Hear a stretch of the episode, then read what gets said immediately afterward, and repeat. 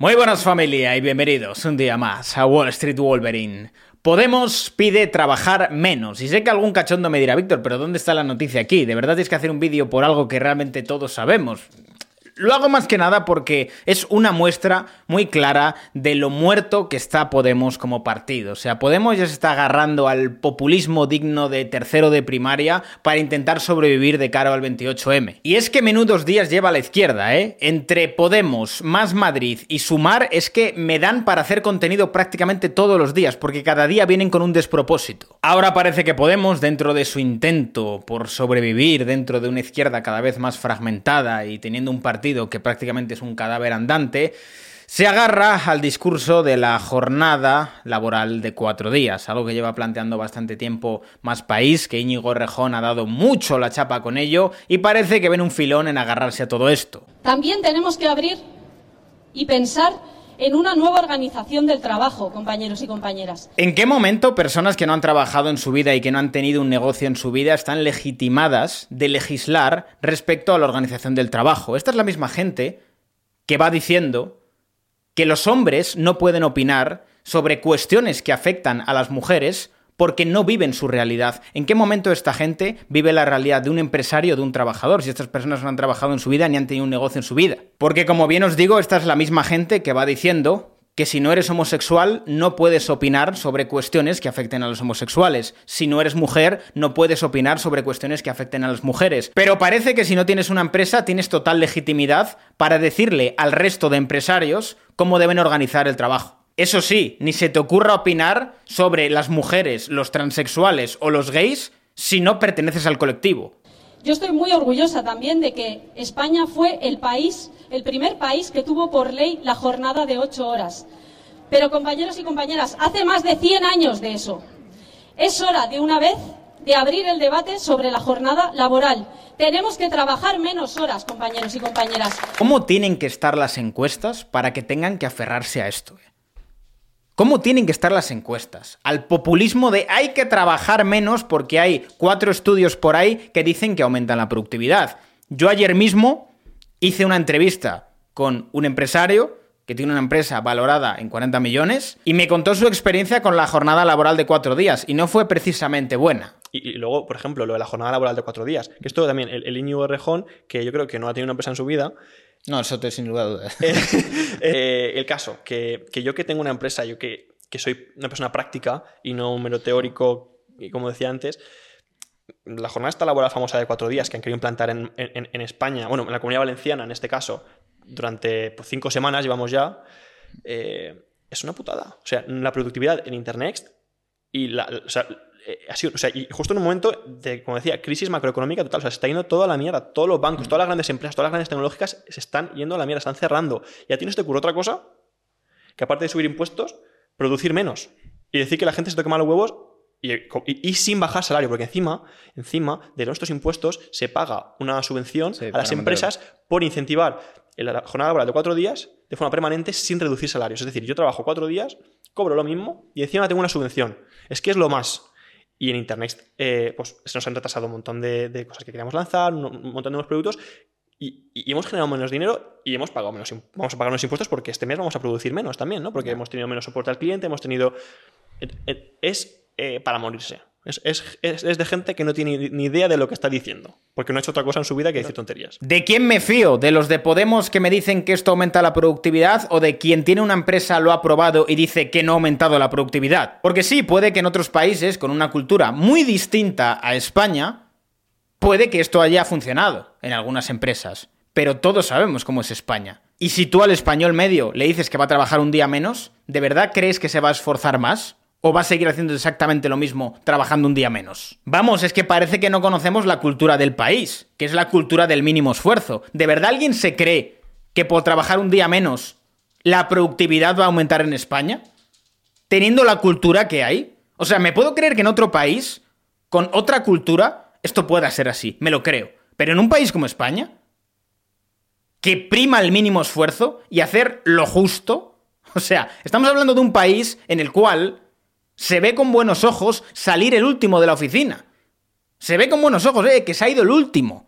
O sea, que tú te tires todo el día en la oficina y cierres la oficina no quiere decir que tú seas más productivo y hayas hecho más cosas. O sea, te has podido tirar todo el día a base de cafés. O sea, te has podido tirar perfectamente todo el día tocándote los huevos y has trabajado dos horas, pero te vas el último de la oficina y parece que has trabajado mucho. Tenemos que hacer jornadas laborales de 30 horas, de 25 horas, de 20 horas semanales, como dicen algunos expertos. Eso es lo que nos va a permitir conciliar. Queremos vidas dignas, queremos vidas buenas, queremos, como se suele decir, ver un poquito más a la gente que más queremos que a nuestros jefes. Así que, compañeros y compañeras, hay que pelearlo fuerte. No sé, macho, hablan como si estuvieran aquí en la revolución industrial, ¿eh? ¿Cómo tienen que estar las encuestas, eh? ¿Cómo tienen que estar las encuestas? Porque Podemos es un cadáver político. Ahora mismo Podemos, lo único que puede hacer para subsistir como partido es, con suerte, fusionarse con Sumar. Ese es el mejor escenario que le puede ocurrir a Podemos, porque Podemos no tiene credibilidad ninguna como marca política. No tiene ninguna credibilidad. Cero.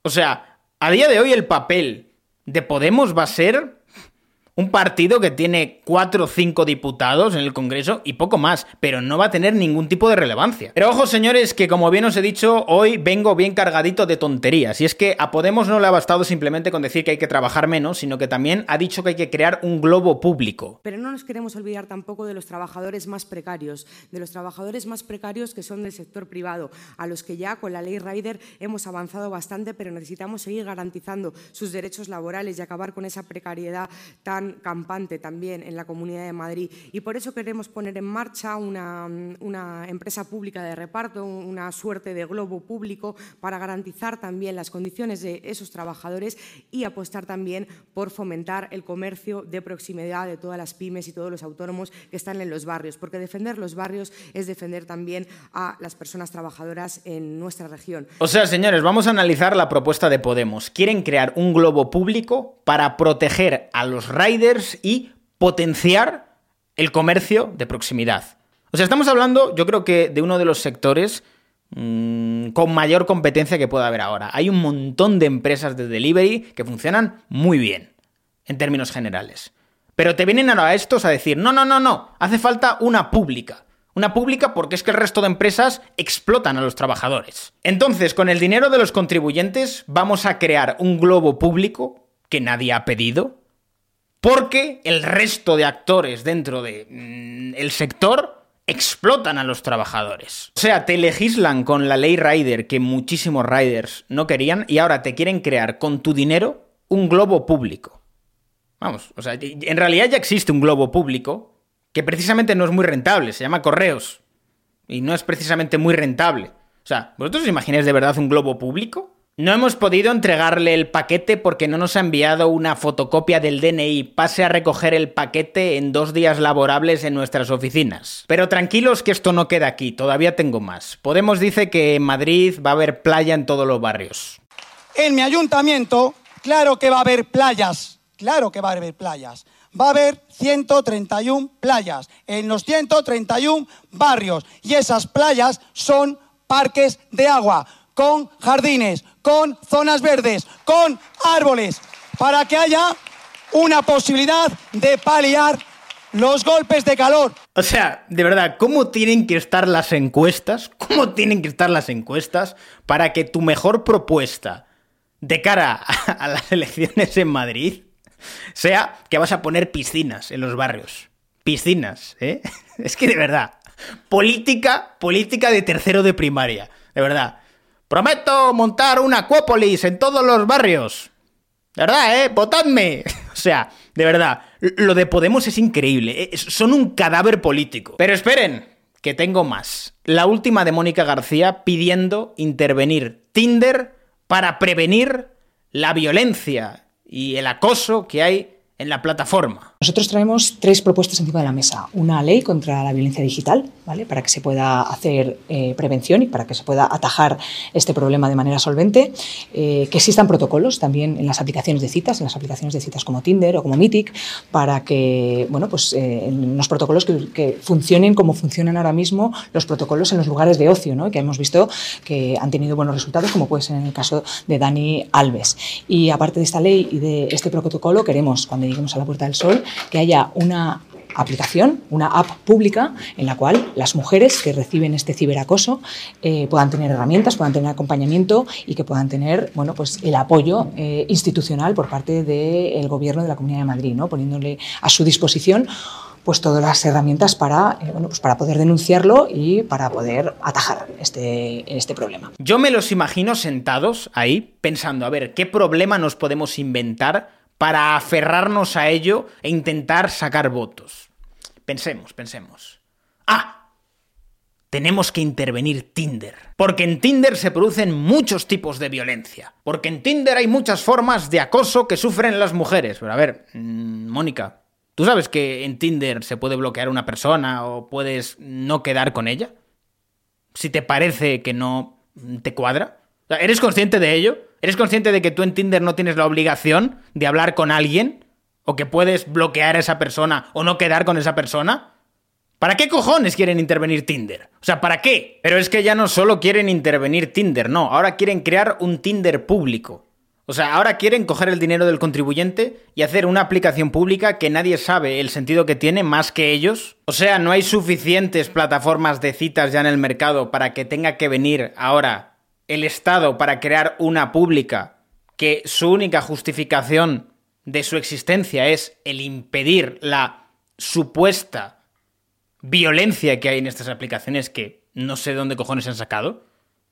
¿Cómo va a prevenir el Estado esta violencia? permitiendo bloquear a ciertas personas como ya hacen estas aplicaciones o cómo.